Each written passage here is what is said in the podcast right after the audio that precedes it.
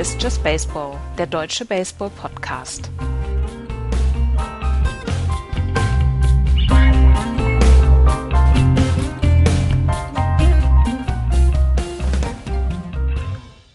Die zweite Vorschau auf die kommende MLB-Saison 2019 steht vor der Tür. Hallo, liebe Hörer, zur äh, 248. oder 49. Ausgabe von Just Baseball, Florian? 49. 249. Nächste Woche schon die große 250. Ja, hallo Florian. Schönen guten Tag. Und hallo Andreas. Hallo nachdem wir in der letzten Woche die beiden äh, East-Divisionen besprochen haben, ähm, haben wir auf den Kalender geguckt und haben gesagt, hm, eigentlich müssen wir ja gar nicht doppelt besprechen. Wir können auch äh, die Division einzeln besprechen und haben gesagt, dann machen wir das und werden heute die American League Central besprechen die Central in der letzten Saison wahrscheinlich so die schwächste Division im gesamten Baseball. Und äh, wir werden gleich hören, dass sich das nicht sonderlich geändert hat. Äh, mit einem Sieger der Cleveland Indians, 91-71, 13 Spiele Vorsprung vor den Minnesota Twins. Dahinter kamen die Detroit Tigers mit 64-98, die Chicago White Sox schon mit 100 Niederlagen, 62 Siegen und die Kansas City Royals mit 58 Siegen und 104 Niederlagen hinter den Baltimore Orioles, das zweitschwächste Team in der American League. Die Cleveland Indians ähm, haben eine, eine aufregende Offseason hinter sich, die unter dem Thema Stadtflucht steht. Denn äh, die Owner äh, haben sich überlegt, die Payroll war im letzten Jahr einfach viel, viel, viel zu hoch. 135 Millionen Dollar hat sie ausgemacht. Das war ein Franchise-Rekord. Äh, und äh, das war zu viel für den dann am Ende doch nicht gewünschten Erfolg. Und äh, so wurde die Payroll zusammengestrichen und das Resultat ist, dass 13 Spieler aus dem letztjährigen Roster die Cleveland Indians verlassen haben. Äh, Yonda Alonso, Michael Brantley, Edwin Encarnacion, Jan Gomes, Yandy Diaz, Rajay Davis, Brandon Geyer, Lonnie Chisenhall, Josh Donaldson, Maggie Cabrera und Cody allen. Dazu Andrew Miller und Josh Tomlin. Geholt haben sie eigentlich nur äh, Carlos Santana, der nach dem äh, einen Jahr in Philadelphia aus seinem Vertrag, aus seinem Dreijahresvertrag dort wieder zurückgeholt ist. Und gestern gab es ein Announcement und ich weiß jetzt nicht, ob ihr beide das schon mitbekommen habt. Habt ihr mitbekommen, wer gestern einen Minor League Deal bei den äh, Cleveland Indians unterschrieben hat? Hanley, Hanley, Hanley. Chicken Wings, Chicken Wings während des Spiels. Yes. Waren es Chicken Wings oder war es ein Hotdog? Ich weiß das nee. nicht. Ähm, ich weiß jetzt nicht, ob du, ob du das vielleicht verwechselst mit mit äh, äh mit Manny. Ach so, äh, Manny, ja, ja, ja, ja. war das. Stimmt. Nee. Henry, Henry Ramirez äh, war, war ein anderer. War der, das ähm, war der Hall of Famer im Left Field bei den Ja. jetzt, jetzt erinnere ich mich wieder. Das, das war das Stichwort. Was? Wie? Was? Sehr gut. Ja, ähm, und, und das ist äh, im Moment so ein bisschen Stand der Dinge. Also sie haben auf der First Base Carlos Santana zurückgeholt, der natürlich eine, ähm, eine Acquisition ist, aber ähm, sonst ist da nicht sonderlich viel. Ähm,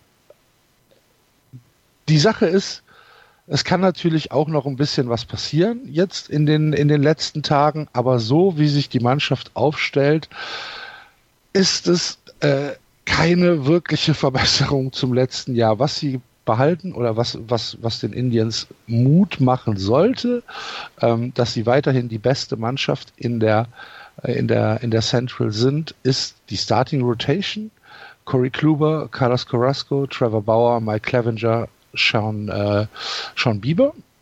Ähm, wahrscheinlich äh, mit einer der stärksten Fünf-Mann-Rotationen, äh, die wir im Moment haben. Äh, in dem Relief-Pitching, äh, angeführt äh, von Adam Chamber und Neil Ramirez, sieht es schon ein bisschen dünner aus. Closer wird Brad Hand sein, das ist okay. Ähm, wo wir, wo wir große, große Schwierigkeiten erwarten können bei den Cleveland Indians, ist äh, im, im Outfield. Greg Allen, äh, Linus Martin, äh, Tyler Naquin. Dazu als, als, ähm, als, äh, als Utility Player wahrscheinlich äh, Jason Kipnis. Wenn er nicht auf der Second Base steht, kann der halt auch im Outfield überall stehen. Das ist nicht gut. Das ist kein gutes, das ist kein gutes Outfield. Ähm, Im Infield äh, Jack Bowers, eben erwähnter Jason Kipnis, äh, José Ramirez an der Third Base und als Shortstop Francisco Lindor, der wahrscheinlich über allen thronen wird bei den Indians. Sie werden immer noch die beste Mannschaft in der American League Central sein. Wahrscheinlich by a mile, wie der Italiener so gerne sagt. Aber wird es reichen, um einen Playoff-Run zu, zu haben dieses Jahr? Ich glaube es nicht. Ich wage es stark zu bezweifeln. Da die Division so schwach ist, wie sie ist, ist das Over und Under, glaube ich, im Moment bei 93. 91,5 habe ich. 91,5. Gehe ich, gehe ich mit, sage ich halt, ja, dann sage ich halt 92, sage ich halt kurz over und äh, glaube, dass, äh, dass das, ja, das ist ja im Prinzip das, was letztes Jahr dabei rausgekommen ist. Ähm, zu mehr wird es nicht reichen. Sie werden die Division gewinnen und ähm, werden in den Playoffs keine großartige Chance haben. Das ist ein bisschen tragisch, weil sich dieses Fenster für äh, die Leute aus der Starting Rotation so ein bisschen schließt. Ähm, Kluber wird dieses Jahr noch 17,2 Millionen bekommen. Dann haben die Indians noch äh, Optionen für 2020 und 2021 über 17,5 und 18 Millionen. Ob sie die dann ziehen werden, wenn der Erfolg weiter ausbleibt oder ob Kluber überhaupt noch in dem Verein ist, das müssen wir uns dann mal anschauen. Trevor Bauer wird Free Agent nach der 2020-Saison. Also ähm, es, es, das Fenster schließt sich so ein bisschen für die Indians. Und die Frage ist, wo geht die Franchise hin? Der Owner macht im Moment nicht den Eindruck, als sei er gewillt, das Geld, was in den letzten Jahren in den Verein gesteckt worden ist, weiter zu investieren. Ähm, Im Moment, so wie sich die American League gestaltet, äh, kommst du damit nicht weit, weil du halt einfach die Spieler, die du brauchst, um in den Playoffs weit zu kommen, nicht bekommst. Ich glaube, dass sich für die, dass, dass die Indians gerade an einem Scheideweg stehen und dass die, dass die Indians, ähm, wenn alles gut läuft und wenn alles äh, vielleicht sogar perfekt läuft und sie kommen ähm, vielleicht sogar in die Championship Series, ähm, dann könnte es nochmal einen Push geben für die nächsten zwei Jahre. Wenn sie in Anführungsstrichen nur die Division gewinnen werden und dann in der Divisional Series, keine Ahnung, 3-0 äh, gegen die Red Sox oder die Yankees rausfliegen werden, ähm, dann könnte es in, in der nächsten Offseason zu noch drastischen Einschnitten kommen. Ähm, und das ist, ähm, ja, das ist, ist, ich bin so ein, ich bin so ein bisschen, ich habe so ein bisschen dunkle Wolken am, äh, am Himmel für die Cleveland Indians, obwohl diese Saison äh, für sie kein Grund zur Sorge besteht. Wie gesagt, die Division insgesamt ist meiner Meinung nach ähm, immer noch die schwächste im Baseball und sie werden die Division gewinnen. Ob das für sie dann reicht, das steht auf einem anderen Blatt Papier. Florian, willst du erst? Ich finde, ich finde die, die, also die gesamte Division ähm, ganz schwierig tatsächlich. Und auch die Cleveland Indians. Ähm, du hast am Anfang von diesen 13 Abgängen erzählt und wenn man sich das anguckt, ist da sehr viel Offensive weggegangen. Und ähm, die war letztes Jahr schon nicht so gut. Also wir haben ja immer über die Indians gesprochen. Ja, ne, das Starting Pitching, das ist alles klasse, aber die Offensive muss mal wieder in Gang kommen. Und wenn ich mir jetzt angucke, die Lineup, die du gerade genannt hast, ne, da hast du den Leonis Martin, Jason Kipnis, äh, José Ramirez, Carlos Santana, Jake Bowers, Tyler Naquin, Robert Paris, Greg Allen, Yu Chang und dann eben von der Bank noch ein paar Spieler, ähm, die jetzt eben noch weniger ähm, ja, furchteinflößend sind. Ähm, wir warten natürlich immer noch auf Francisco Lindor und auf Bradley Zimmer. ähm, die, die beide ja noch verletzt sind und, und, und äh, ja, eventuell zum, zum, zum äh, Opening Day äh, gar nicht gar nicht im Roster sein werden, sondern auf der Injured List. Haha, habe ich gelernt. Ähm, ich finde, die sehen noch einfach wieder ein Jahr schwächer aus. Und ähm, es, es gab dieses Team, wo wir, ich glaube, vor drei Jahren gesprochen hatten, äh, dass das das Beste im Baseball war, das also wirklich ähm, beide Seiten, äh, also in beiden Innings, oben wie unten, einfach dominant war. Tolle Offensive, perfektes Pitching ähm, und das geht immer, geht immer mehr verloren. Ähm, ich bin, ich glaube nicht, dass sie 90, äh, 91,5, ähm, dass sie da drüber kommen. Sie werden so um die 90 Siege haben. Sie werden auch, glaube ich, die Division gewinnen. Das liegt aber nicht an den Indians, sondern das liegt an der Konkurrenz. Ich, ich hoffe immer noch so ein bisschen, dass Minnesota so eine kleine Überraschung landen könnte wieder mal. Das wird sich aber dann zeigen. Glaube aber hier, die bleiben weit unter den Erwartungen und diese, diese, dieses Jahr 2020, was du gerade noch so ein bisschen angeschaut wirst, das wird, ja, das wird ein, das wird einschneidend werden für die Indians, denn ähm, man hat jetzt bei den ganzen Diskussionen um die, um die Free Agents, die jetzt anstehen, hat man die Indians nicht gehört. Man hat mit denen, man hat, man hat nichts von denen gehört.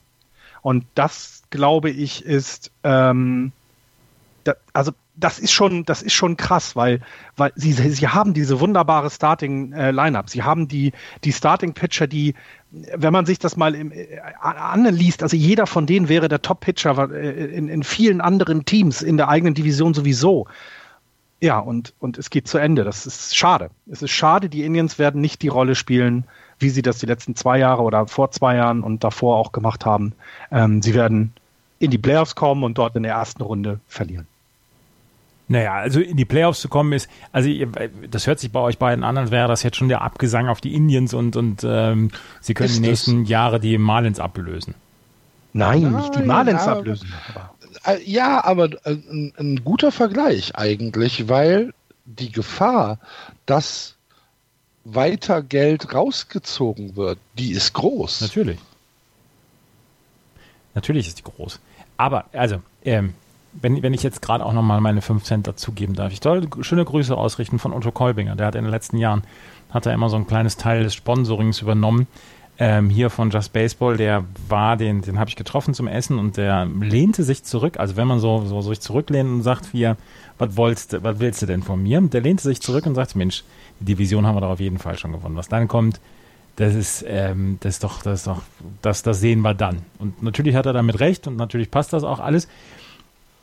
Was ich sehr, sehr schade finde, ist, wenn man sich das Bullpen der Indians anschaut und das mit dem von 2016 von der World Series hm. vergleicht, was haben die mit dem Bullpen gemacht? Das war damals, ja. das war damals eine absolute Wand. Da kann man überhaupt nicht dran vorbei. Und jetzt, wer ist noch da? Dan Terror ist noch da. Brad Hand ja. als Closer finde ich ganz großartig, denn den finde ich super. Ähm, aber ansonsten ist da nicht mehr viel übergeblieben von diesem, von diesem famosen Bullpen damals mit äh, Cody L noch, mit Andrew Miller noch. Und das nehme ich den Indians ein bisschen übel, dass sie sich davon getrennt haben über die Zeit und dass sie da nicht mehr bereit waren, noch mehr Geld zu investieren. Dass sie dann jetzt die Taschen zugenäht haben in diesem Jahr und dann auch so ein bisschen anders darauf reagieren müssen, wie sie, ähm, wie sie ihren, ihren Roster aufbauen, geschenkt. Manchmal sind diese, sind diese Schritte notwendig, wenn eine Franchise oder wenn ein Owner nicht mehr bereit ist, mehr Geld zu zahlen. Sie sind auch ich denke, sie sind nach wie vor das stärkste Team in der American League Central. Von mir aus können wir die American League Central eh dicht machen, weil die im Moment nicht so richtig viel bietet. Ich komme gleich noch zu den Twins. Aber die Indians haben immer noch sehr viele Spieler dabei, wo ich sage, die sind für sehr viele Siege gut. Du hast gerade eben schon die, die Starting Rotation erwähnt. Ich mag nach wie vor jede, ähm, wirklich jeden, jedes Spiel von Corey Kluber sehen. Ich bin sehr gespannt auf Mike Clevenger in der neuen Saison. Ähm, Trevor Bauer muss ich nicht unbedingt jedes Mal sehen. Carlos Carrasco mag ich sehr gerne. Vielleicht, vielleicht kommt ja auch Danny Salazar nochmal zurück. Carlos Santana ist wieder zurück in seinem natürlichen Habitat bei den Indians, nachdem er in dieser Offseason ein bisschen rumgeschoben worden ist. Ähm, ich mag Leonis Martin als Centerfield-Addition von den, äh, von den Indians und auch das hast du gesagt, Francisco Lindor steht überall. Sie werden die Division gewinnen, wahrscheinlich nicht mit 13,5 Spielen wie letztes Jahr, aber ähm, Dispastro. Also 91,5 drüber oder drunter? Even. Geht nicht. Bei 91,5 kannst du nicht even machen. Wo Mann, soll das halbe Spiel herkommen? 90 Siege. Und Ja, sechs anders. Spiele Vorsprung vor den, vor den Minnesota Twins. Sechs. Hm. Ja, ich, da bin ich auch sehr gespannt, was du mir gleich über die Twins erzählen wirst, weil Ich glaube, das da ist, gehen Meinungen krass auseinander. Ja? Ja. Ach so, wir müssen gleich noch über, über Dings sprechen, hier über Manny Machado. Ja, ganz, das können wir doch am Ende machen. Das Ja, ist machen die. National League West. Interessiert hier doch eh keinen.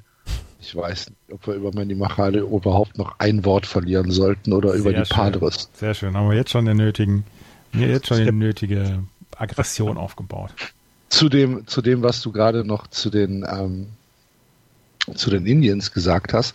Das Problem ist halt, wenn du in, in einem riesigen Kohlekeller zwei Goldnuggets versteckt hast, ähm, wirst du erstmal richtig, richtig schmutzig, bis du die gefunden hast. Ne? Also ich, wie gesagt, die Division wird dafür sorgen, dass die Indians das gewinnen. Ich sehe trotzdem nicht, die, dass die Indians ein gutes Baseballteam sind. Doch. Nee. Also sie sind, sie sind auf jeden Fall besser als viele andere Teams, auch aus anderen Divisionen. Also na, ich bin gar nicht ist, in der das eigenen ist, Das Division. ist richtig, aber würdest du sie, würdest du sie jetzt unter den mh, Top 6 ich- Teams der ja, American Top League, ja. sechs? Ja? nee. Also ich nicht. Doch. Aber äh, ich, ich finde, ich finde ähm, bei den Indians ist das Problem, dass man sie halt letztes Jahr nicht hat äh, auf, auf ihrem höchsten Niveau spielen sehen hat, weil, weil sie es nicht mussten die gesamte Saison. Das ist, ähm, ich glaube, den Indians würde eben, Die keine Indians Ahnung, hatten ja die Division irgendwann Anfang Mai gewonnen. das dritte Spiel, glaube ich, war es. Ne? Das dritte Spiel hatten sie gewonnen, da war die Division durch. Also es ist ja tatsächlich einfach schwierig, ähm, das ganze Jahr über eine Spannung hochzuhalten, wenn du es in der eigenen Division nicht machen musst. Und du hast es dann in den Playoffs, nun sind sie gegen die Astros ausgeschieden, was ich jetzt auch nicht als ein, ein, eine, eine riesen ähm, äh, äh, Überraschung empfinde. weil- Sag's, sag's, Florian. nein, das, Sag's. Nein, es In ist, Houston kann man mal verlieren, ne? Ne, Das wollte ich vermeiden. Ich, ich, ich finde, das ist dann alles in Ordnung und vielleicht ist es, vielleicht sind wir manchmal oder ich manchmal auch zu äh, hart mit solchen Mannschaften. In dem Fall ist es aber so, dass ich mich, also wir, wir haben sie ja in ihrer Hochzeit hier auch ständig besprochen. Wir haben ja hier immer gesagt, Mensch, die, die sind eben so weit und die, die können und ja, was wird's dann, ne? Also Ich habe letzte Woche gelesen, dass Terry Francona eigentlich schon ab Spiel 1 anfangen kann, seine Starter zu resten. Ja. Stimmt ja auch. Der kann auf, der kann, der kann mit Openern beginnen. Oh, darüber sollten wir auch nochmal sprechen. Nein. Doch, doch, doch, ich finde, wir sollten über das Thema Opener sprechen. Ähm, aber also insgesamt sind wir uns aber einig und ich glaube, das, das kann man dann abschließend zu den Indians sagen. Die werden die Division gewinnen. Die sind alle bei uns auf Platz 1 und natürlich ist das, ist die, ist die Anzahl der Spiele Rückstand, äh, Vorsprung auf, auf die anderen jetzt noch interessant. Das stimmt schon. Ja. Gehen wir doch mal weiter. Die Minnesota Twins waren letztes Jahr der zweite in äh, der Division mit 78 Siegen und äh, 84 Niederlagen. Andreas hat es schon gesagt, 13 äh, Spiele hinter den Indians zurück und Andreas glaubt, dass es dieses Jahr äh, diese, diese Gap, diese Lücke nicht mehr geben wird in dieser Größe. Ich habe ja jedes Jahr so, so ein kleines Favoritenteam. Vor ein paar Jahren waren es die Colorado Rockies. Ähm, letztes Jahr waren es die Atlanta Braves. Dann waren es irgendwann mal die Arizona Diamondbacks. Genau, genau, genau. Und dieses Jahr sind es die Minnesota Twins. Und habt ihr euch immer darauf verlassen können auf meine Aussagen? Habt ihr? es ist Also ja, die Colorado Rockies haben die World Series nicht gewonnen, die Arizona Diamondbacks haben es auch nicht. Ah, Ich weiß nicht, ob man das jetzt verlassen nennen kann.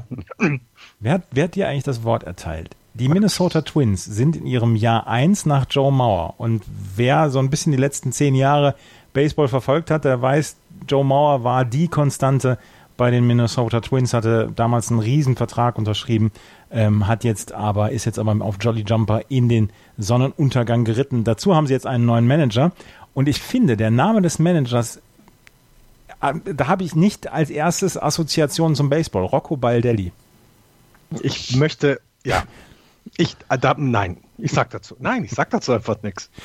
Tja, es ist also Rocco Baldelli haben sie als neuen Manager, der laut Aussagen wohl ein, ein sehr, sehr großer Freund der Analyse ist, ein sehr großer Analytiker ist und ähm, der wohl in dem Clubhaus sehr mit Zahlen ankommen wird. Sie haben sehr viele neue Verträge beziehungsweise neue Spieler geholt mit kurzfristigen Verträgen. Nelson Cruz zum Beispiel, CJ Cron, Jonathan Scope, äh, Ronald Torreyes, Martin Perez zum Beispiel, auch Lukas Duda hat einen Minor League Vertrag und, äh, bekommen. Ähm, Spielt er nicht bei Hertha? Und ähm, sie haben dort wirklich sehr viele Home Runs, Runs und einen hohen Betting Average dann auch ähm, dazu gefügt. Sie haben natürlich Joe Mauer nicht mehr, sie haben Irvin Santana nicht mehr, der letztes, in den letzten zwei Jahren äh, hervorragend für die Minnesota Twins gepitcht hat. Logan Morrison haben sie nicht mehr, Logan Forsyth haben sie nicht mehr, Chris, Chris Jimenez, Oliver Drake. Also da äh, ist ein sehr, sehr, ja, da ist ein, ein Blutaustausch vorgenommen worden. Sie werden einen neuen Look haben und sie haben zwei Spielern, zwei jungen Spielern aus ihrem jungen Core haben sie zwei langfristige Verträge gegeben. Und der eine ist Max Kepler. Fünf Jahre, 35 Millionen Dollar hat er unterschrieben. Dazu noch Jorge Polanco ähm, der auch einen ähnlichen Vertrag unterschrieben hat. Es gab eine sehr schöne Geschichte bei The Athletic, wo ähm, über deren Freundschaft gesprochen worden ist oder geschrieben worden ist. Sie sind seitdem sie 16 sind, sind sie eigentlich in jedem Team gleichzeitig gewesen bei den Twins in der in der Twins-Organisation und waren ähm, quasi immer Zimmernachbarn beziehungsweise haben ein Zimmer zusammen geteilt in der Minor League. Und jetzt haben sie zusammen einen großen Vertrag unterschrieben. Das ist eine sehr schöne Geschichte. Max Kepler und ähm, Jorge Polanco. Da haben sehr viele die Augenbrauen gehoben, gerade bei Max Kepler, weil er in den letzten Jahren noch nicht ein einziges Mal ein Betting Average von über 2,43 hatte. Aber es gab einen Analyseartikel über äh, Max Kepler, der dann natürlich auch von äh, Launch Angle äh, gesprochen hat, von seiner Flyout Rate und die ist gestiegen in den letzten Jahren und er macht immer wieder Anpassungen. Er ist ein harter Arbeiter und äh, er gehört dazu, oder das gehört dazu, dass die Minnesota Twins bei ihm so ein bisschen auf die Zukunft gewettet haben. Sie haben einen jungen Chor, wie zum Beispiel äh, Max Kepler und Jorge Polanco. Sie haben natürlich dann auch noch äh, Byron Buxton. Sie haben Miguel Sano. Miguel Sano, der letztes Jahr eine furchtbare Saison hatte. Byron Buxton, der keine gute Saison hatte. Und ähm, da hoffen sie natürlich darauf, dass er dann oder dass die beiden dann wirklich ähm, dafür sorgen können, dass dieses Jahr ein besseres Jahr wird. Sie haben vor zwei Jahren die Playoffs erreicht, als sie im Wildcard-Game dann gegen die Yankees rausgeflogen sind. Und da möchte man eigentlich gerne wieder hin. Vor ein paar Tagen haben sie dann noch meiner Meinung nach einen sehr, sehr klugen ähm, Move gemacht. Sie haben nämlich Marvin Gonzalez unter Vertrag genommen. Marvin Gonzalez hat letztes Jahr für die Astros außer Catcher und Pitcher alle Positionen gespielt bei den Houston Astros. Und ähm, wenn man im Lexikon nach äh, Utility Guy schaut, dann wird man sein Foto finden neben dem von Brock Holt. Und er ist einer, der ähm, für, diese, für diese junge Mannschaft erstens immer als Feuerwehrmann herhalten kann, weil er kann wirklich jede Position spielen.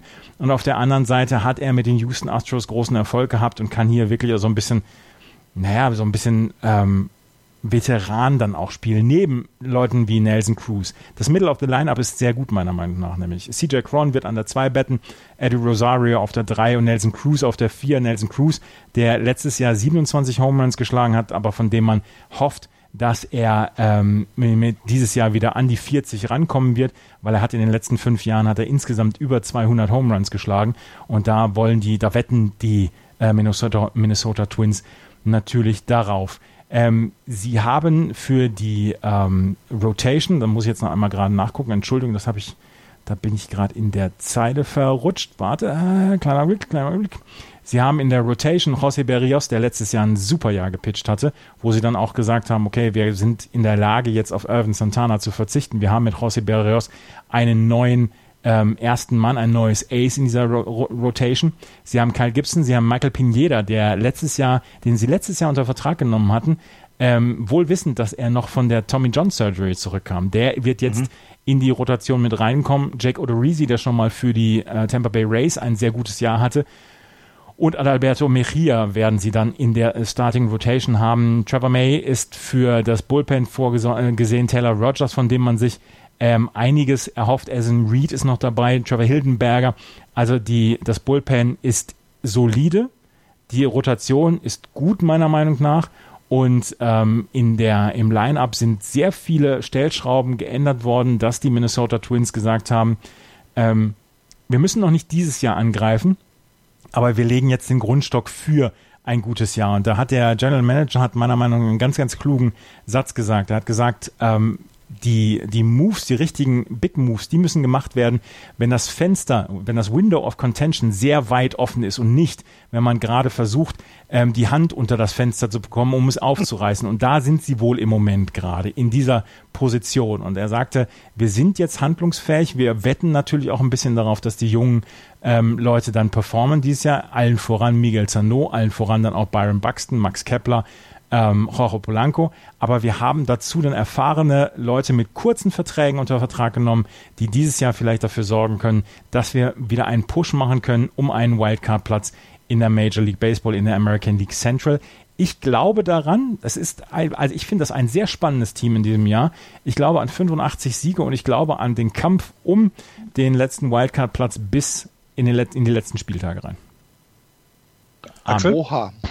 Ähm, zu Max Kepler vielleicht noch ähm, eine Sache, die den Vertrag noch ein bisschen äh, besser erklären kann. Ähm, du, hast, du hast ja schon gesagt, dass ähm, seine, seine Flyout-Rate sich verstärkt hat. Ähm, ich glaube, die signifikanteste Veränderung über die letzte Saison bei Max Kepler war seine Plate-Disziplin. Ähm, er hat äh, deutlich weniger Strikeouts produziert, dafür äh, fast doppelt so viele ähm, Base on Balls, also Walks äh, provoziert. Ähm, er zeigt, dass er, dass er in der Big League angekommen ist, dass er ähm, dort mithalten kann. Dazu spielt er ein sehr, sehr gutes Right Field, ähm, hat einen sehr, sehr guten linken Arm. Ähm, ich glaube, dass die Twins mit diesem Vertrag alles richtig gemacht haben. Und für Max Kepler 35 ähm, Millionen in fünf Jahren. Ähm, ich finde da kein Haar in der Suppe. Äh, es, der Vertrag ist für beide eine absolute Win-Win-Situation. Das, äh, was äh, Andreas, ja. Ganz ehrlich, ne, zu Kepler, wenn das ein Spieler wäre, der aus Amerika kommt, äh, der in dem eigenen System aufgewachsen wäre, dann würde man hier von, von einem Stil reden. Also von einem wirklich wahrscheinlich, ein, ja, ein, ein wahrscheinlich. Da er aber eben in Amerika vielleicht auch unterm Radar läuft, wie eben Minnesota ja äh, allgemein, ist das eben, ich finde auch, als ich das gehört habe, habe ich mich für ihn wahnsinnig gefreut. Ich habe aber auch applaudiert, weil das ein Top-Deal auch für die Minnesota Twins ist. Andreas, ähm, Frage zur Starting Rotation. Wen, welchen Spieler der Starting Rotation würdest du dir holen, wenn er jetzt einfach verfügbar wäre? José Berrios auf jeden Fall. Äh, warum? Weil er letztes Jahr. Ich will mir da gar keinen, gar keinen von holen. Weil er ein ganz, ganz starkes Jahr 2018 hatte. Ähm, weil naja, mit einem Vierer IAA. Ja, die äh, ähm, in, der, in der zweiten Hälfte wurde es dann natürlich auch nicht ganz so, nicht mehr ganz so doller, aber der hat ein, ein hervorragendes erstes, erste Hälfte gehabt und den würde ich jederzeit, würde ich ihn nehmen. 3,84er ERA ähm, bei einem Team, das 78 Siege insgesamt hatte, ähm, ist das eine, eine sehr, sehr gute ähm, eine sehr gute Statistik, meiner Meinung nach. Okay. Jederzeit würde ich sagen. Ich habe ich hab in diese Starting Rotation genau null Vertrauen. Ob es jetzt Berrios, Odorizzi, äh, Kyle Gibson, äh, Michael Pineda schon mal gar nicht oder Martin Perez auch nicht. Ich habe da überhaupt kein Vertrauen in die ähm, in, ins Pitching äh, der Minnesota Twins. Dazu finde ich, dass ähm, dass das, dass das Outfield mit Byron Buxton, Max Kepler und Nelson Cruz ähm, immer noch unterdurchschnittlich ist. Und ich sehe auch nicht, dass du zum Beispiel in dieser, ähm, in dieser Kombination äh, Jonathan Schub und Jorge Polanco von äh, Second Base auf, auf Shortstop, ähm, dass du da irgendwie naja, wie, wie soll man es denn nett ausdrücken, ähm, dass du da über, überdurchschnittlich gute Qualität hast.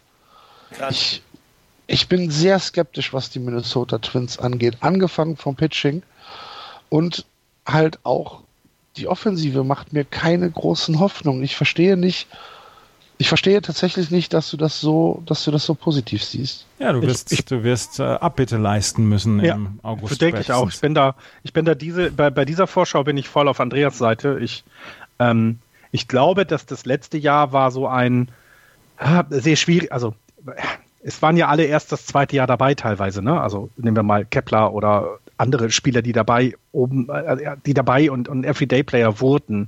Und ähm, die, diese kleinen Dinge, die du ändern musst, um wirklich gut zu werden, das ist halt, das dauert halt. Ne? Und wenn du eben kein Mike Trout bist, Bryce Harper bist, kein Machado bist oder wie auch immer sie alle heißen, dann, dann musst du viel arbeiten. Und das haben die Twins ähm, gemacht mit den, mit den jungen Leuten. Die haben mit denen zusammen gearbeitet und haben sie in kleinen Teilen besser gemacht. Also du hattest es bei Kepler angesprochen, ähm, was die Disziplin angeht. Ähm, ich glaube, sein Betting Average, äh, ähm, das hattest du in, in, bei Sportradio 360, glaube ich, gesagt, ne? sein Betting Average der äh, äh Linken, äh, gegen Linkshänder ist, ist massiv gestiegen. Also die ganzen Probleme, die er aus seinem ersten Jahr hatte, hat er im zweiten Jahr verbessert und das hört ja nicht auf. Er wird ja nicht schlechter, sondern er wird im Gegenteil, er wird besser werden. Und ich glaube, dass sich die Offensive, die letztes Jahr echt enttäuscht hat, dieses Jahr um einiges steigern kann, was jetzt nicht heißt, dass sie 90 Siege holen. Also sie werden, ich, also das Over-Under steht bei 84 Siegen, sie werden 85. also ich glaube so even oder over, also 84, 85 Siege traue ich ihnen äh, äh, zu, weil sie eben alleine 60 Spiele gegen die Royals, Tigers und White Sox haben. Ähm, aber weil sie jetzt auch so diesen Schwung ähm, vielleicht wieder aufnehmen können. Es kann super schlecht enden, so wie letztes Jahr, dass jeder so ein bisschen sich in seinem Loch wieder verkriecht. Ähm, und dann, glaube ich, ist so ein Fehlen wie das von Joe Mauer, ist dann halt schon ein Problem. Ähm, ich weiß nicht, ob jemand wie Nelson Cruz ähm, die Leute dann da rausholt, ob er jemand ist, der, der dann ja so ein bisschen der, der, der Arm sein kann, an dem man sich, oder die Schulter, an dem man sich anlehnt, wenn es einmal nicht ganz so gut geht. Da bin ich mir unsicher. Da kenne ich den Typen selber nicht gut. Und äh, Jonathan Scope oder Schub oder wie auch immer, der hat letztes Jahr ja bei den Brewers so immens versagt. Also den haben die ja vom Hof gejagt in Milwaukee, ähm, weil der überhaupt nicht produziert hat. Und da erwarte ich zum Beispiel auch ganz viel. Und ähm, das kann eben sein, dass der seine gute Zeit aus der Orioles, äh, äh, also er und, und äh, Machado waren doch eigentlich die Leute, weswegen man dazu geguckt hat. Und das könnte wieder kommen. Ich äh, finde diese Verpflichtung auch wie jemanden wie Cruz zu holen, der eben, der, der, der ist jetzt sein, ich glaube, elftes Jahr ist er jetzt in der, in der, in der Major League. Ähm, der kann halt da was bringen und deswegen habe ich Hoffnung, dass sie dass sie ähm, mit angreifen werden. Und ich bin gespannt, ob die 84 oder 85 Siege dieses Jahr ähm, überhaupt in die Nähe einer Wildcard kommen. Denn ich denke, da gibt es Teams, die, die ein bisschen mehr noch äh, produzieren können dieses Jahr. Ähm, und dann sind sie da vielleicht raus, aber das ist auch nicht schlimm. Ähm, ich finde es auch gut, dass hier keine großen Verpflichtungen eingegangen worden sind, ähm, wie es andere Teams machen, ähm, looking at you, Padres, ähm, sondern dass man versucht, das ja, sich vorzubereiten auf vielleicht nächstes Jahr, wenn man sich die Free, Agent Klasse des nächsten Jahres anguckt. Hey, da laufen auch ein paar Typen rum, die mit dem Baseball umgehen können. Ähm, das, das wird dann schon werden und dann können sie sich damit ergänzen. Sie sind über, das ist ja auch so interessant, immer sowas, über 70 Millionen Dollar sind sie von der ähm, Luxury Tax weg.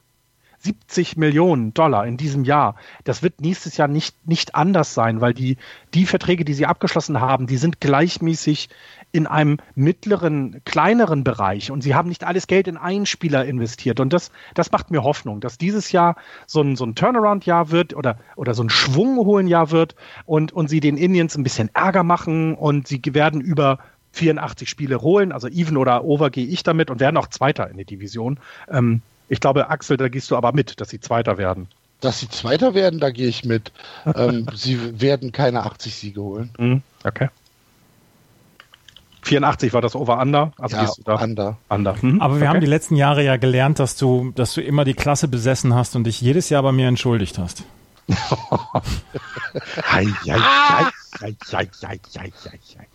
ähm, und äh, nochmal zu der Max Kepler-Geschichte. Ähm, ich finde es, ich finde es, ich finde es immer wieder spannend, wie schnell und also wie denn da auch in Deutschland darüber berichtet wird und wie schnell das leider wieder vorbei ist. Denn ähm, was dort passiert ist, das ist ja nun wirklich einzigartig bisher. Und ähm, schade, dass der, der Fokus wieder weggerückt ist. Ähm, die Geschichte mit José Polanco ist ja Wahnsinn. Das ist ja also ein Traum, äh, wie die erzählt haben, dass die sich am Anfang ja noch nicht mehr verstehen konnten, weil das Englisch von Max Kepler war okay, aber das von Polanco halt nicht. Der kommt, glaube ich, von der Domrep, ne? Dominikanische Republik ist er, glaube ich, ja. Dominikanische Republik. Also die müssen sich am Anfang irgendwie mit Händen und Füßen unterhalten haben. Was, was irre spannend sein muss in einem Alter ähm, äh, weit weg von zu Hause. Also unheimlich interessant und dass die das geschafft haben, finde ich eine herzerwärmende Geschichte. Der Druck wird auf Max Kepler in der Druck wird auf Max Kepler in der neuen Saison relativ groß werden. Die Leute mögen ihn sehr gerne. Erstens, weil er einen, einen sehr, sehr natürlichen Schwung hat, weil er, ähm, weil er ein, ein Laid-Back-Typ ist, keiner, der den, den großen Swag hat, ähm, weil er sehr zurückhaltend ist. Auf der anderen Seite muss er natürlich dann jetzt auch was zeigen. Auch wenn sieben Millionen Dollar sich in einem Jahr erstmal nicht so viel anhören in einem, in einer Franchise, die 135 Millionen oder 115 Millionen ähm, gezahlt hat. Ja. Ja, äh, wie gesagt. Ähm, ich, werde, ich werde auch dieses Jahr wieder die Größe haben, mich bei dir zu entschuldigen. Das ist sehr schön. Ich warte, ich werde am, ähm, am 18. August werde ich darauf warten. Dann haben sie schon die 80 Siege, meinst du? nee, aber dann sind sie immer noch in Contention. Und Was war es letztes Jahr? Die Padres, ne? Äh, wann waren das? Ja, nee, wir haben wo gewettet, ich die 25 die Padres, Euro verloren habe. Ja, wo, wo die Padres 60 Siege dann geholt haben, ne? Genau. Ja, ja. ja genau. Ja. Sie werden, also, da Am die Wette. Die 20. September oder so. Die Wette gehe ich ein, die, ähm, die Minnesota Twins werden mindestens 83 Siege haben. Okay. Ja, also, ja, ich sage keine es, 80, aber gut. Ich, ich finde es wirklich spannend. Also, ähm, Glaubst du, abschließende Frage vielleicht zu den, äh, zu den Minnesota Twins, ähm, nee, man, man, man liest ja so viel von Nick Gordon, ähm, der ähm, äh, Prospect, der letztes Jahr äh, so, ein zwischen, so ein bisschen zwischen Double A und Triple A ähm, hin und her geschoben worden ist und da eigentlich auch relativ viel weggehauen hat. Ähm, glaubst du, dass, äh, dass wir Nick Gordon dieses Jahr sehen werden? Ähm, ich könnte mir vorstellen, dass er zu den September Call-Ups gehören wird, aber sie haben jetzt erstmal eine Mannschaft, mit der sie ähm, so durchspielen können, wenn am Ende natürlich alles zerbrechen sollte und sie sich von Leuten wie zum Beispiel Nelson Cruz wieder ähm, ja, trennen oder von Jonathan Scope wieder trennen, dann könnte es auch früher was werden. Aber erstmal gehe ich nicht davon aus, dass er, dass er früh hochgeholt wird. Dafür okay, haben wir dieses Jahr dann die Zeit. Gut, dann äh, würde ich sagen, gehen wir weiter in der Division. Und äh, jetzt kommen wir zu den Mannschaften, wo es richtig anfängt, traurig zu werden. Angefangen mit den Detroit Tigers, die im letzten Jahr knapp die 100 Niederlagen äh, verhindern konnten. 64 und 98 war äh, die Bilanz am Ende der 2018er Saison. Was macht uns Hoffnung, dass es dieses Jahr besser wird? Muss ich wirklich? Das ist aber auch übel, ne? Ich du könntest danach... ja einfach sagen, nichts. Nichts, ja, genau. Und damit können wir zum nächsten Team gehen. Ja, toll. Dann wird es auch nicht besser. Ähm, die Detroit Tigers haben letztes Jahr äh, den dritten Platz erreicht. Ähm, Axel hat es gerade gesagt, der dritte Platz in einer Division hört sich irgendwie so ein bisschen besser an als das, was die Detroit Tigers da letztes Jahr gemacht haben. Das ist die Teilnehmerurkunde im Bundesjugendspiel. Ja. Ähm, sie haben letztes Jahr dann auch in 124 Spielen auf ähm, Miguel Cabrera verzichten müssen. Victor Martinez hat seinen weit wunden Körper übers, über, übers Feld geschleppt, hat jetzt dann seinen Rücktritt bekannt gegeben nach 16 Jahren. Auch ein verdienter Spieler neben Joe Mauer, auch Victor Martinez, der ähm, dann dieses Jahr oder äh, nach dieser Saison seinen Rücktritt bekannt gegeben hat. Jetzt ist da noch ähm, Jetzt ist dann noch Miguel Cabrera, der in den nächsten fünf Jahren noch 154 Millionen Dollar verdienen so wird bei den. Das ist so geil. Das ist, der ist 36 Jahre bei alt. Bei den Detroit Tigers. Und der im Moment, glaube ich, für 30 oder 4, 35 Prozent des äh, Gesamtroster-Budgets steht mit seinen 30 Millionen, die er bekommt. Ähm, und bei ihm hoffen sie halt darauf, dass er endlich wieder spielen kann, weil nach 38 Spielen letztes Jahr so richtig weit, weit runter geht es nicht mehr.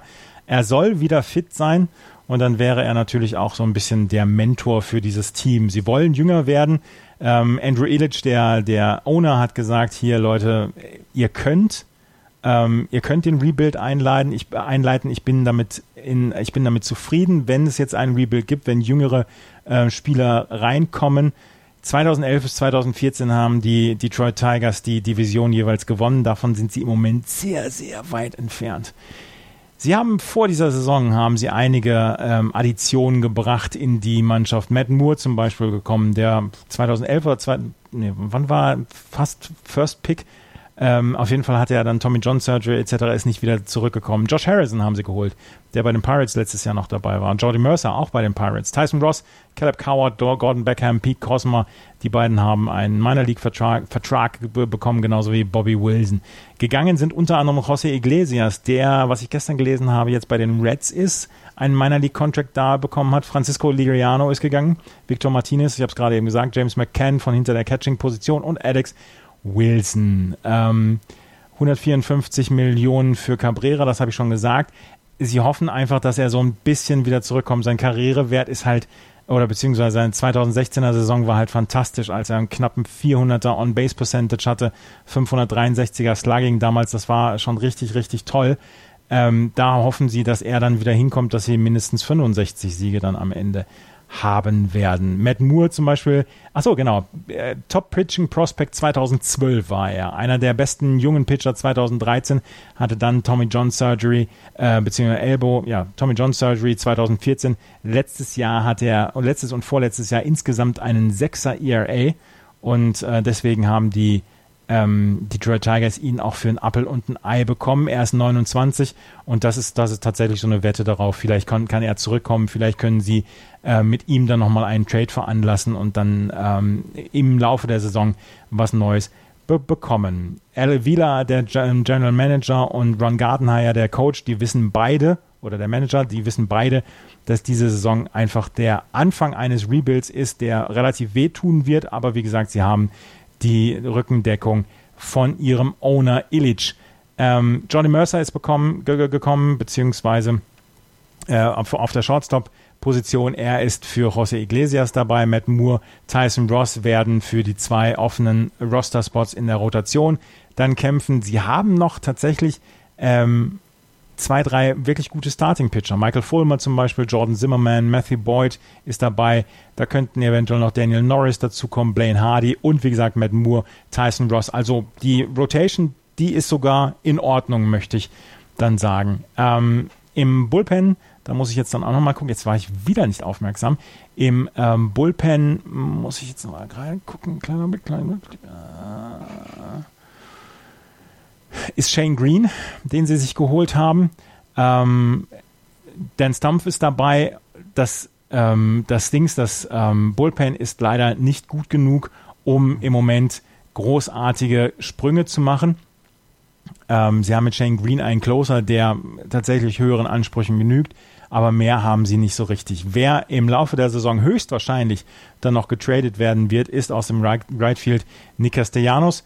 Ähm, mhm. Den haben sie versucht schon in der ähm, Offseason anzubieten, aber diese Offseason ist ja sowieso so richtig, äh, so richtig blöd gelaufen und deswegen ähm, werden sie versuchen, ihn dann auch nochmal zu Prospects zu machen.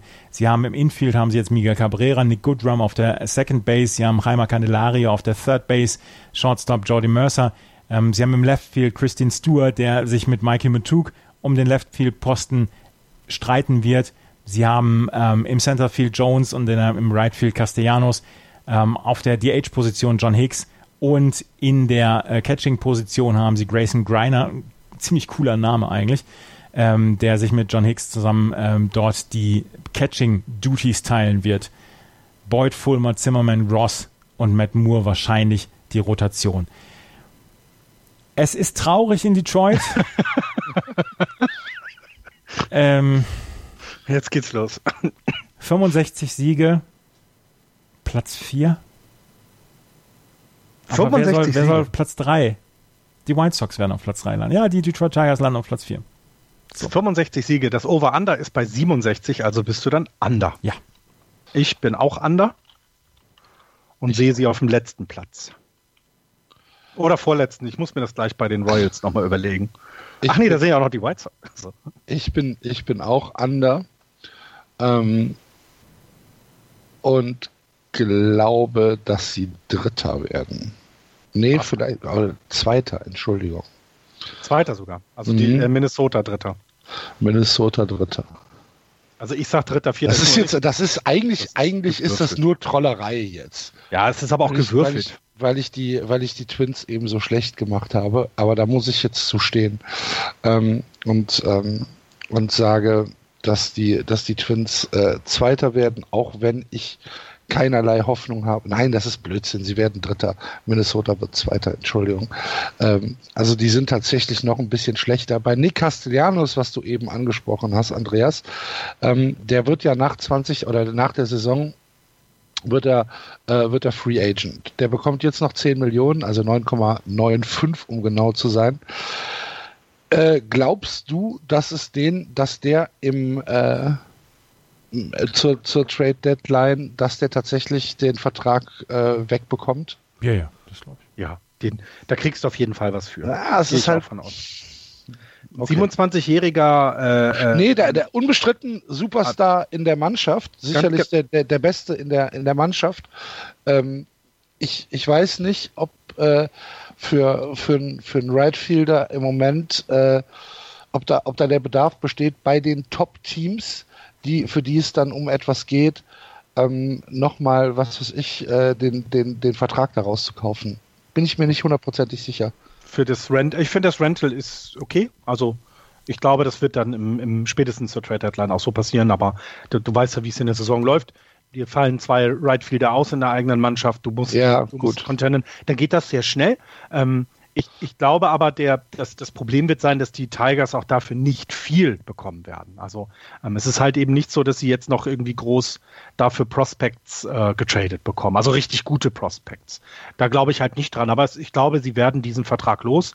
Ähm, aber das, du, ne? Jordan Zimmerman kriegt dieses Jahr auch noch 25 Millionen. Ähm, den werden sie zum Beispiel das nicht ist halt ne? tatsächlich, das ist, das ist viel, viel Geld für Jordan Zimmerman. Der hat eine äh, No Trade Clause auch noch, ne? Ja. Das heißt, der ist, der, der, der ist dann nicht mal in irgendeiner Form. Also da hätte man sich ja vorstellen können, dass du sagst, Mensch, pass auf, die 25 Millionen will ich loswerden. Das ist schon schwierig. Aber der hat ein geiles Leben, Jordan Zimmerman. Ja, absolut. Absolut. In du einer spielst Mannschaft 162 ohne Mal. Baseball, kriegst dafür 25 Millionen. Das ist ein tolles Leben, ja. In einer Mannschaft ohne Ambition. Musst dich nicht mehr anstrengen. Ja, ich meine, das hat er ja letztes Jahr schon gezeigt. Dass er sich nicht Ja, mehr angestrengt hat. die, das Tigers ist, das, also ich finde, ich finde die Tigers und wir kommen auch gleich noch zu den White Sox. Das sind so Teams, die so, denen, ich, ich weiß nicht, ob man sagen kann, denen fehlt eine Richtung. Das ist ja Quatsch, weil der Markt ist ja super schwierig derzeit. Du kannst ja, ähm, also es ist ja schwer zu sagen, wir machen jetzt dies, wir machen jetzt das, weil das machen alle. Also alle haben ihren Weg oder einen Weg und, und wissen, wir brauchen Prospects, wir brauchen dies, äh, kurze Verträge erstmal und dann, wenn wir im Contention sind, das, klingt immer so einfach. Bei den Tigers habe ich das Gefühl, denen fehlt irgendwie eine Richtung. Da kann ich nichts erkennen, gar nichts. Und das macht es halt super schwierig. Ähm, ich sag, äh, sie werden ähm, und werden definitiv äh, 100 Niederlagen, also unter 67 unter auf jeden Fall.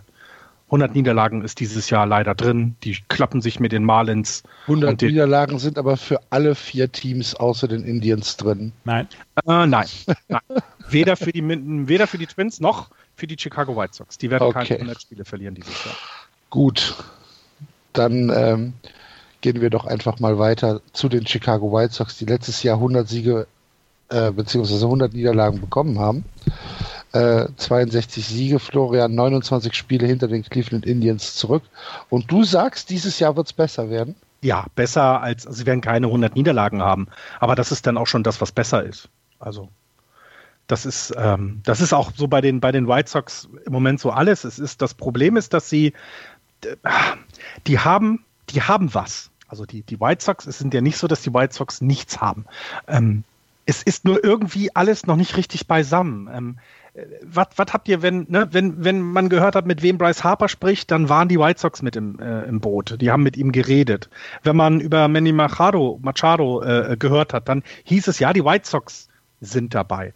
Das hat was damit zu tun, ähm, dass sie im Moment mit dem aktuellen Roster eine Payroll von knapp 36 Millionen Dollar haben. Die haben Platz im Salary Cap aber richtig Platz. Also ich hatte es gerade gesagt, um die 190, 200 Millionen ist das ähm, ähm, ist die Grenze für Luxury Tax in diesem Jahr angesetzt. Das ist ja mal so ein bisschen beweglich, das wird sich noch ein bisschen verändern.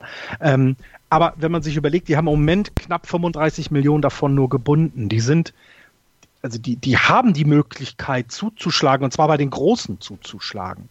Ähm, sie sind jetzt ähm, in dieser Saison schon ein wenig tätig gewesen. Ne? Also John Jay ist gekommen, Yonda Alonso ist gekommen, James McCann ist gekommen, Brandon Geyer ist gekommen, Ivan Nova ist gekommen. Das finde ich eine, eine äh, schöne, eine schöne Verpflichtung. Ähm, äh, Evan Santana ist gekommen von, von den Twins, hat mir gerade angesprochen. Die haben sich also verstärkt. Sie sind also besser als letztes Jahr. Und sie sind aber in der Division trotzdem weit ab vom Schuss. Sie sind insgesamt von ihrer Entwicklung her weit ab vom Schuss. Es ist super schwierig, weil eigentlich wäre das jetzt der, also ich glaube, der, der perfekte Fit wie jemanden, so jemand wie eben ähm, Manny Machado, Manny Machado, Machado oder Machado, ich wechsle es mal, egal, wie Manny. Ich glaube, so jemand hätte da jetzt einen Boost gebracht. Der hätte ihnen zehn Siege mehr gebracht, sage ich mal. Ähm, aber auch das hätte sie vielleicht eben nicht ganz nach oben gebracht. Und das ist das große Problem bei denen. Ähm, das Team ist ja äh, schon länger im Umbruch. Also man weiß, dass die ja schon seit zwei Jahren versuchen, das Team neu aufzustellen. Und sie haben im Moment so viel Geld, dass man ihnen zutrauen könnte, auch Stupid Money auszugeben, um es mal so, so zu sagen. Und das wollten sie auch. Es ist aber nicht passiert. Ähm, also, was kann man von denen erwarten dieses Jahr? Sie haben, finde ich, immer noch eine, äh, wenn man sich das anschaut, die Offensive, die von den Namen her finde ich die echt gut. Also, wenn du jemanden wie John Jay hast, ähm, wie José Abreu hast, Yonder Alonso hast, das sind alles Leute, ähm, die, die würde ich, also die, die die können Baseball spielen. Die haben auch die Möglichkeit, ein Team nach vorne zu bringen. Äh, darum herum ist so jemand wie äh, Juan Moncada oder äh, Wellington Castillo ähm, auch gerade Castillo, ne, ein erfahrener Spieler, ähm, ja, der, der, der das Team so ein bisschen ja noch voranbringen könnte. Ähm, worauf aber dieses Jahr tatsächlich am meisten geguckt wird, ähm, und den Namen solltet ihr euch merken, ist eben Eloy Jimenez oder Jimenez. Ähm, das ist jemand, von dem man erwartet, dass er dann dieses Jahr seine ersten ähm, Schritte in der, in, der, ähm, in der Major League machen kann. Ähm, das, ist ein, das ist deren Top, Top im Moment. Ähm, und man geht eigentlich davon aus, dass sie, dass sie diesen auch dieses Jahr hochziehen werden, denn wenn wir ganz ehrlich sind, bei den, bei den White Sox wird jetzt nichts mehr passieren. Ähm, sie haben das Starting äh, Pitching verbessert, also ihre Rotation ist mit Carlos Rondon, Ronaldo Lopez, die waren schon nächst, äh, letztes Jahr dort, eben mit dem benannten Ivan Nova und Evan Santana verstärkt worden. Und wenn ich das jetzt so lese, dann würde ich auch sagen, ja, das ist verstärkt. Das ist auf jeden Fall besser als letztes Jahr. Ähm, Sie, sie haben ähm, als äh, Closer Calvin Herrera geholt von den, von den Washington Nationals. Auch das ist ein wirklich, es ist ein akzeptabler Closer, der wird besser sein. Ähm, die Setup-Mans, äh, Nate Jones, der war schon letztes Jahr da, aber Alex Colomb, der ist äh, dieses Jahr getradet worden äh, von, den, von den Mariners. Äh, auch das ist völlig in Ordnung, das, das, das passt. Es ist aber eben nicht überragend und es reicht, es wird, es wird vielleicht für ein paar Siege mehr dieses Jahr reichen, aber es reicht bei weitem noch nicht für den großen Wurf.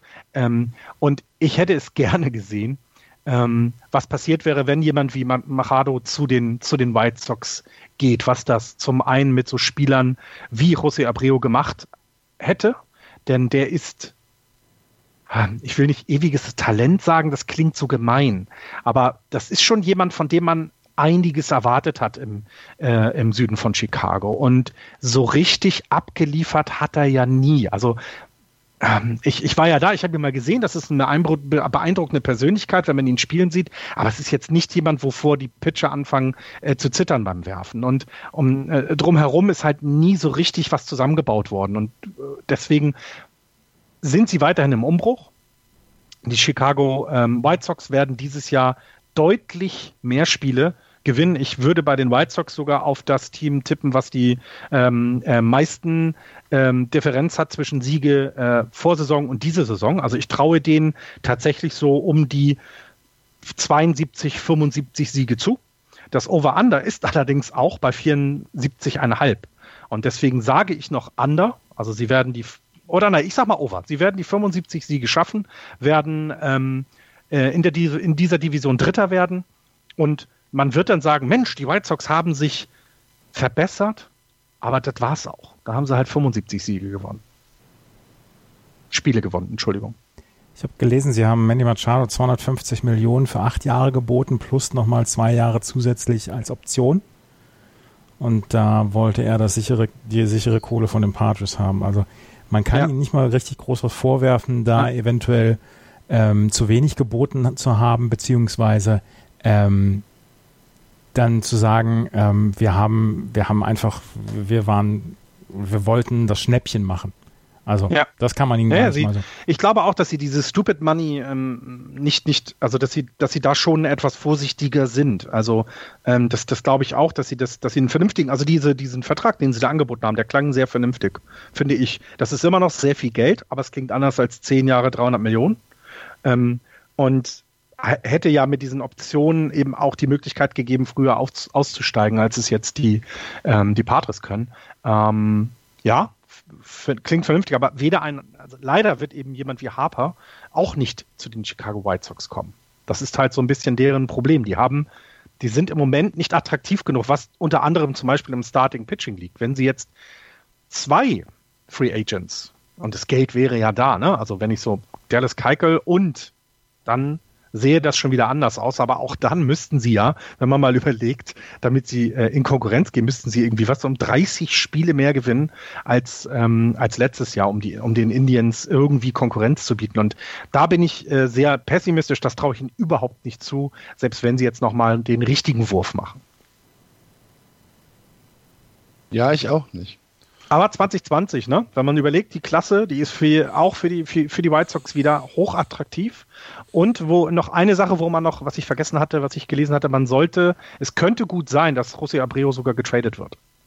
Äh, während der Saison. Nicht vorher, aber so auch wieder dieses, da hat jemand Interesse in der American League an einem Designated Hitter, weil sein eigener äh, die Produktion nicht hat oder eben verletzt ist da könnte es hier äh, einmal die, also da könnte es äh, Salary Cap ähm, ein bisschen runtergehen und dann vielleicht ein, zwei Prospects dann auf die, auf die äh, White Sox warten. Und wie gesagt, ne, Juan Mancada, das sind so die Leute, die man sich angucken sollte. Und Eloy äh Jimenez, Jimenez, wie auch immer, ähm, der könnte dieses Jahr hochkommen. Und danach kommen so ein paar, also die haben ja ein bisschen was in der Farm, wenn man sich das anguckt. Also es ist eben nicht alles schlecht im Süden von Chicago. Ähm, es ist nur doch noch ein längerer Weg, als man vielleicht gehofft hätte. Ja, glaubst du, dass äh, Erwin Santana zurückkommt? Also gehört, gelesen hatte ich darüber nichts. Ähm, also er hat jetzt. Ähm, Ach doch, nein, der er, ist ja schon. Er, er, hat, er, hat, er hat einen Minor Deal äh, genau. ähm, unterschrieben ja. ähm, für ein Jahr 4,3 Millionen. Ja, ja ich glaube, ähm, ich glaube ja. Es geht aber halt um den um den Roster Spot. Ja, doch, glaube ich, den wird er bekommen. Also wenn du dir das äh, Starting Pitching sonst anguckst, also du hast eben diese, diese zwei oder drei jüngere Leute, also das, was ich hier jetzt so hatte, waren äh, Carlos Rodon, der ist 26, äh, Reynaldo Lopez ist 25 und als Fünfter hier ist Lucas äh, Giolito. Giolito, Giolito, schöner Name. Ähm, der 24 ist, ich glaube, du brauchst einen erfahrenen äh, Pitch und sie können es sich ja leisten. Ähm, sie können es sich leisten und ich, ich und, und wenn er erstmal in der Minor beginnt, nein, glaube ich nicht dran. Ich glaube, der wird, der wird hochgezogen werden, ja. Okay. Und sie haben ja noch Michael Kopek, ne, der verletzt ist. Den hatten sie ähm, von den äh, Red Sox 2016 bekommen. Ähm, der ist 22 Jahre alt. Also da ist ja dann auch noch wieder ganz viel junges Viech, was, was hinten wartet. Ne? Das ist, ähm, also die, die, die, ja, die, die White Sox könnten so eine schöne Story sein, wenn nicht irgendwas immer fehlt. Es, es fehlt irgendwas. Wie viel Einsatzzeit bekommt John Jay dieses Jahr? Ich, keine Ahnung. Okay. Gut. Ähm, es, äh, sag nochmal noch das Over-Under. Äh, warte, da muss ich ja einmal wegklicken. Das Over-Under für die Chicago White Sox war sehr hoch mit 74,5. Wow. Die schaffen sie. Du sagst auch Over? Mhm. Hm, ich habe auch Over gesagt. Ich glaube auch, sie werden Dritter Okay.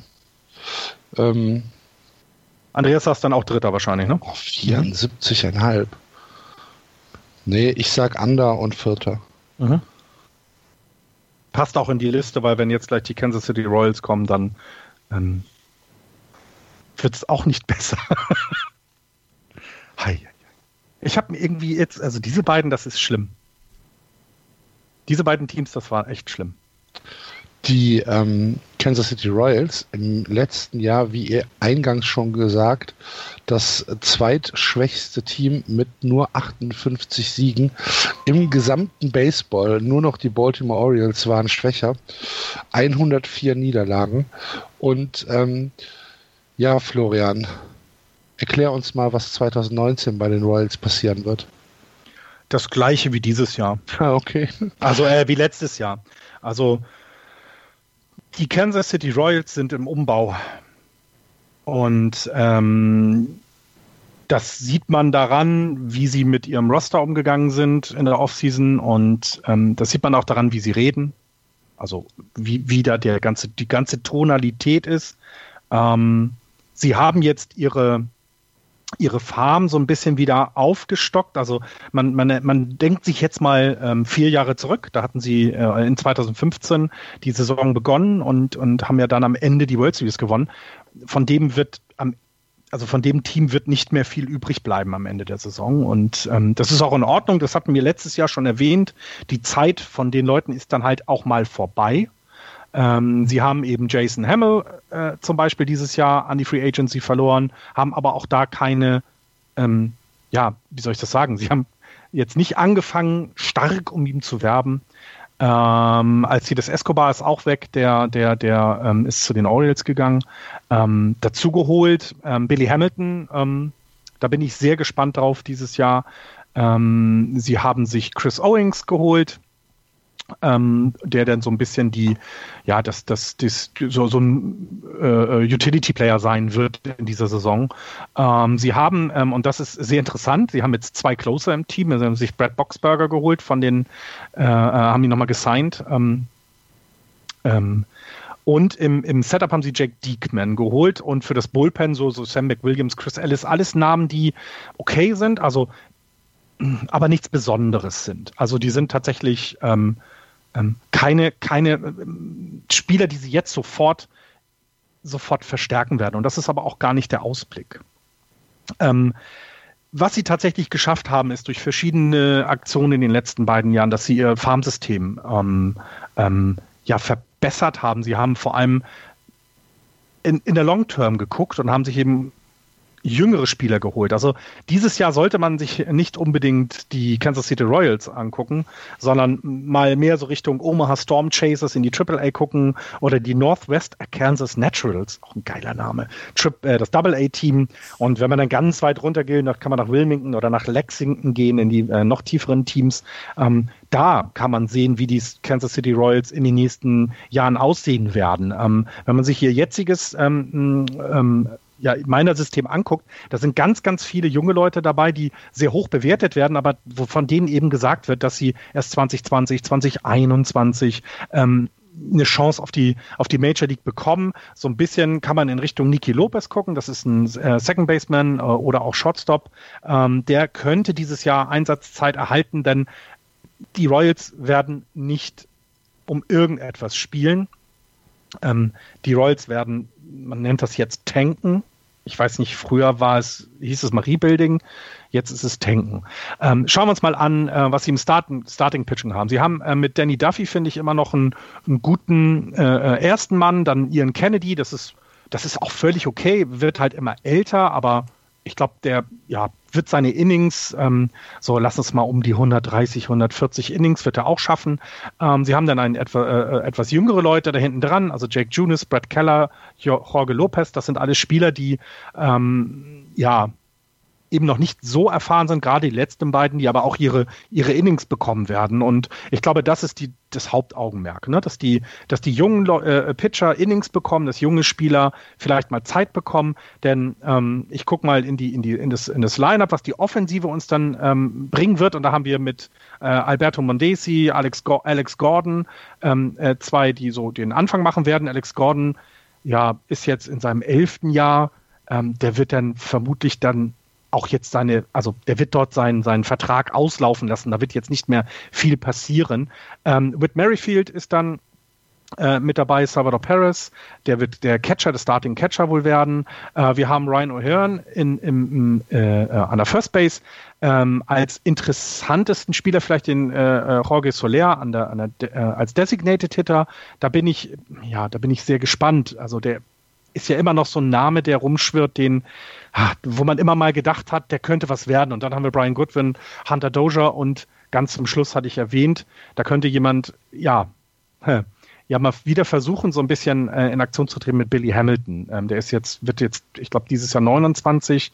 Ähm, da, da bin ich sehr gespannt, was der noch in der Lage ist, dem, dem Team zu liefern. Und wenn man diese ganzen Namen jetzt hört, wenn ihr, wenn ihr jetzt mal reinhört, also da ist der einzige Name, den man noch so ein bisschen kennt, ist Alex Gordon. Das, den kennt man noch von, von früher, äh, wenn man so will. Aber sonst ist da halt nicht mehr viel übrig geblieben. Und das wird es dann auch oder das wird es dann auch in diesem Jahr sein. Ähm, die Kansas City Royals werden in diesem Jahr keine 70 Spiele gewinnen. Ähm, und das ist auch in Ordnung, das wollen sie auch. Also das Over-Under liegt bei 69, da gehe ich sogar noch drunter. Und bei mir werden sie halt Vierter, weil ich die Tigers als noch ähm, schlechter ansehe. Ja, krass. Das äh, hätte ich nicht gedacht, dass du die Tigers schlechter als die, als die Royals ansiehst. Für mich sind die Royals halt dieses Team, was, äh, wie du es beschrieben hast, absolut im Rebuild ist und wo äh, Winning überhaupt nicht auf dem, ähm, auf dem Jahresplan steht. Absolut. Und ähm, also ich, ich habe sie klar auf dem letzten Platz. Ich habe sie irgendwo wieder um die 100 Niederlagen rum. Wenn sie Glück haben, haben sie halt 63 Siege. Wenn sie Pech haben, haben sie 61 Siege.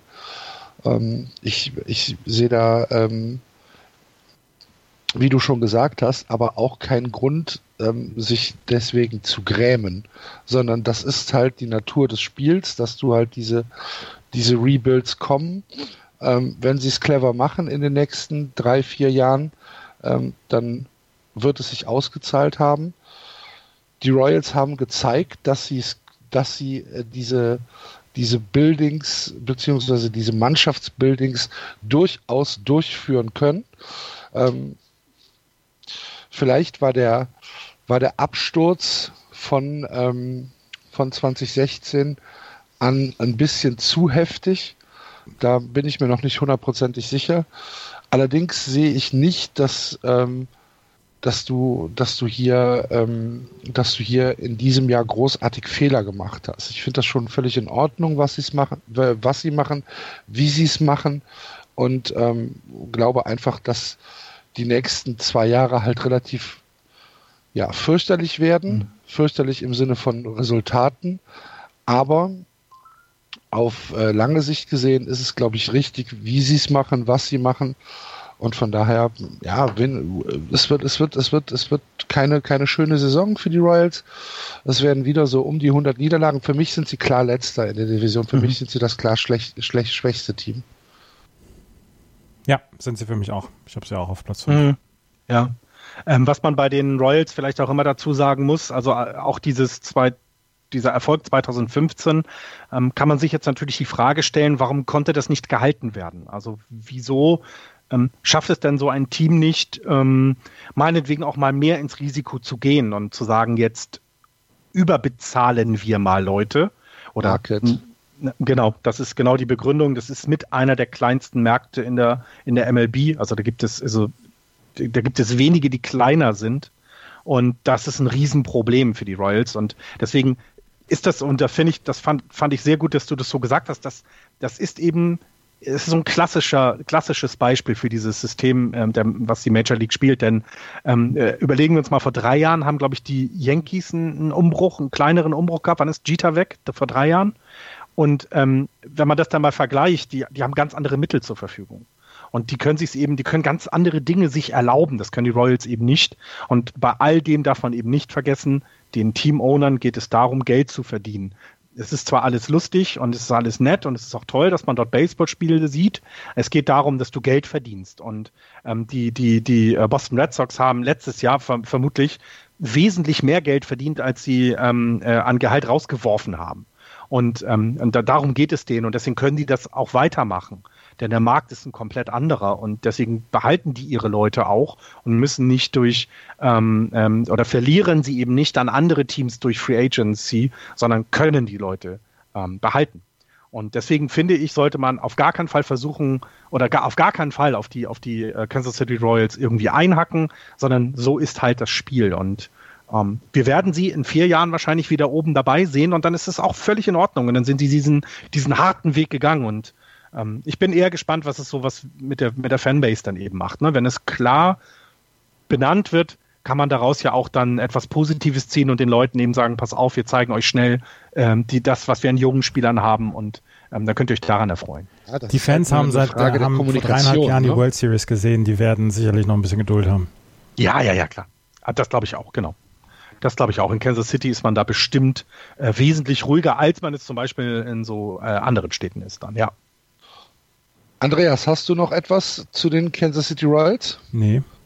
Okay, dann sind wir für diese Warte. Woche durch. Jetzt lassen wir jetzt ja. lassen gerade noch ein paar ja. Worte über Mini genau. Machado. Genau, ich möchte da auch noch mal drüber reden. Ich Mit wollte euch. doch nur die Division abschließen. Oh, ach so. Mit der Division.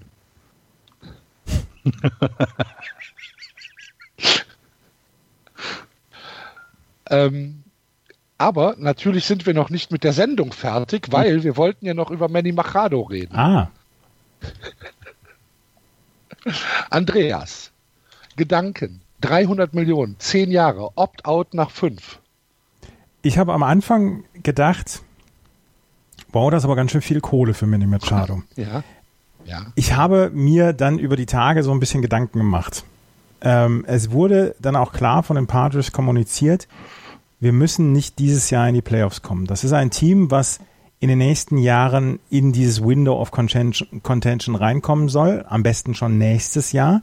Sie haben einen Schwung an Prospects, den sie, ähm, den sie haben, den wollen sie dann auch gerne weiter ausbilden, beziehungsweise dann auch irgendwann in die in das Lineup beziehungsweise in die Rotation reinbringen. Das einzige, was mir was mir Bauchschmerzen bereitet bei den San Diego Padres im Moment, ist, dass sie auf Will Myers, auf Eric Hosmer und auf Manny Machado sehr viel Geld auf drei Spieler nur verwandt haben und dass der, der Rest des Teams einfach noch so ein bisschen hinterherhängt. Natürlich haben sie ein paar Leute, die, ähm, die jetzt schon dieses Jahr für sehr viel Unruhe ähm, sorgen können. Sie haben sich mit Ian Kinsler dann auch noch verstärkt auf der Second Base. Es wird in diesem Jahr noch nicht für die Playoffs reichen, aber ich könnte mir vorstellen, dass Manny Machado, wenn er jetzt auch wieder auf die Third Base zurückkommt, auch in den nächsten Jahren zeigen wird können, dass er einer der besten Spieler der Liga ist und dass er diese 30 Millionen pro Jahr dann auch gerechtfertigt ist. Und wie gesagt, nach fünf Jahren hat er die Möglichkeit, da rauszukommen aus dem Vertrag. Ähm, wenn er diese fünf Jahre genutzt hat für seinen sportlichen Wert, wird er das sicherlich machen. Und dann hätten die San Diego Padres nach fünf Jahren wieder ein anderes Problem. Ich bin inzwischen bin ich fein mit dem, mit dem Vertrag. Ich habe am Anfang habe ich geschluckt, inzwischen denke ich, das passt schon. Aber wie gesagt, dass man Eric Hosmer so viel Geld gegeben hat letztes das Jahr, dass man Will Myers so viel Geld gibt im Moment, ich weiß nicht, ob das, ob das so richtig, so richtig gesund war. Da, und da, genau, das genau aus diesem Grund, also ich verstehe, warum man sich jemanden wie Manny Machado, Machado längerfristig binden möchte. Ähm, das kann ich voll verstehen und ich kann auch von seiner Seite aus verstehen, dass er, also von der Machado-Seite aus, dass er sehr viel Geld verdienen will. Das kann ich alles verstehen, das ist alles in Ordnung. Aber ausgerechnet die Patres, die eben äh, Hosmer sich geholt haben und da schon, also der, der, kostet ja nochmal, also äh, angerechnet auf Salary Cap hat Machado übrigens 14 Millionen dieses Jahr, Eric Hosmer 21 Millionen. Das ist so, das ist so überhaupt nicht, das, das geht mir so überhaupt nicht aus dem Sinn, wie man sowas machen kann. Ähm, und du, du hast es gerade genannt, dieses, dass das, das äh, Window, Window auf, auf Contention, das ist da, das wird sich öffnen und das beginnt vielleicht dieses Jahr schon zum Teil und äh, wird nächstes Jahr dann größer und besser werden. Aber dann hast du jetzt eben, ja, dieses Jahr noch so viel rausgehauen und die Padres sind jetzt nicht unbedingt dafür bekannt, dass sie ähm, sehr viel Geld dann haben und, das, und auch äh, viele Zuschauer haben. Ähm, was du andersherum eben hast, klar, du hast jetzt weiter oder wieder jemanden, weswegen die Leute ins Stadion gehen. Das, glaube ich, ist eine gute Sache. Ähm, dieses Opt-out finde ich, da, da bin ich sehr gespannt. Also ähm, ich, ich hätte an der Stelle von Machado hätte ich den, den Chicago White Sox Deal genommen, weil ich glaube, die White Sox sind ein Stück weiter als die Padres. Ähm, da hätte er schneller vielleicht in Contention gehen können. Ähm, er hat aber letztes Jahr mit den, mit, den, mit den Dodgers schon in der World Series gespielt. Also er weiß halt, das geht manchmal ganz schnell. Und das war ja dann auch entsprechend, ähm, ja, für ihn, ne, nicht unerwartet, aber es war jetzt auch nicht irgendwie ein Plan, sondern äh, ja, etwas, was, was schnell passieren kann. Und dieser Sport, oder auch gerade die, die National League West, da kommen wir dann ganz am Ende leider jetzt zu, die ist ja auch sehr interessant dieses Jahr. Deswegen kann ich das wiederum auch verstehen. Ähm, und in San Diego ist es ja schön. Das soll eine wundervolle Stadt sein. Und vielleicht ist das dann auch so ein kleiner Punkt, der, der damit reinspielt. Für mich bleibt es ein katastrophaler Deal für die Padres, die sich mit 300 Millionen ihre gesamte Rotation hätten kaufen können. Ähm, ja, aber ist denn Rotation wichtiger? Ist, also ja, ist das ja, wichtiger? Ja, als, als Manny Machado? Ja. Ich glaube nicht, dass Manny Machado der Spieler ist, der ähm, lass, lass, lass, ihn die Padres, lass, lass die Padres durch Manny Machado fünf Spiele besser werden. Mhm. Was ja? hilft dir das denn mhm. für das Geld? Das ist ein, das finde ich ein, finde ich ein, ein berechtigtes Argument, absolut. Also ich finde dieses, er alleine macht sie nicht um das besser. Also sein Wins above Replacement letztes Jahr war 5,7. Ne? Also wenn du jetzt, lass ihn mal besser sein, lass ihn sieben. Lass ihn sieben. Lass, ja, lass, lass, lass, lass, ihn sieben besser sein. Genau. Sieben Siege mehr, genau. Und da ist die Frage, was das dem bringt. Da äh, für, das, für, für, für das Geld ist mir das viel, viel, viel zu viel. Dazu kommt halt noch, dass Manny Machado ja ähm, auch wahrscheinlich, oder nach dem, was man hört, man hört ja so viel, nicht der einfachste Charakter ist. Ähm, Frage ist, wie seine Starallüren äh, in, in so einer Mannschaft äh, dann ankommen. Ist halt auch so eine Frage, die man, die man äh, beachten muss. Für mich ist das ähm, kein guter Deal. Ich lasse mich gern vom Gegenteil überzeugen. Ich habe ja gar keine ähm, gar keine Antipathien gegen die Padres. Im Gegenteil, ich fand sie ja letztes Jahr schon sehr, sehr spannend. Ähm, trotzdem bleibe ich dabei, viel zu viel Geld für einen Spieler, der in dieser Mannschaft ähm, natürlich oder der die Mannschaft natürlich besser machen kann, es nicht zwangsläufig muss und ob die Mannschaft äh, im, im Long Term davon profitiert, steht für, für mich absolut in den Sternen. Ich glaube es ehrlich gesagt nicht. Ja. So, Andreas redet nicht mehr mit uns. In, in drei Jahren wirst du dich dann entschuldigen, wenn die Partys in der sind. Dafür hast du ja immer die Größe gehabt. Ich finde bei, ich, find, ich glaube bei Machado ist es halt auch so ein bisschen, weil der Typ ja auch so komisch wirkt. Ne? Also wenn es jetzt, ich weiß es nicht, wenn er ein kreuzsympathischer Mensch wäre, äh, würde man das vielleicht noch anders bewerten. Also so auch diese emotionale Geschichte spielt da, finde ich, mit rein. Ähm, aber alles in allem ähm, bin ich auch super gespannt, auch auf die Padres dieses Jahr. Wir kommen ja noch zu der National League West zum Glück. Ähm, da, da ist ja einiges los und, und da, da könnte es sogar dieses Jahr einen Sprung nach vorne für dieses Team geben, von dem man jetzt noch, äh, dass man, man, das man jetzt gar nicht erwartet. Na gut. Haben wir denn sonst noch etwas auf der Agenda, Andreas? Nee, ich hätte sonst jetzt erstmal nichts mehr. Gut. Dann würde ich sagen, machen wir für diese Woche den Deckel drauf. Das war die Vorschau auf die American League Central. Nächste Woche geht es dann weiter mit der National League Central. Und äh, dann schauen wir mal, wie sich diese Division entwickelt hat, die ja im Gesamten äh, ein bisschen stärker ist als die American League Central. Danke fürs Zuhören. Äh, eure Kommentare wie immer gern gesehen auf Twitter, auf Facebook und auch gerne via Rezension auf iTunes. Das war Just Baseball. Wir hören uns nächste Woche wieder. Tschüss. Tschüss. Ciao.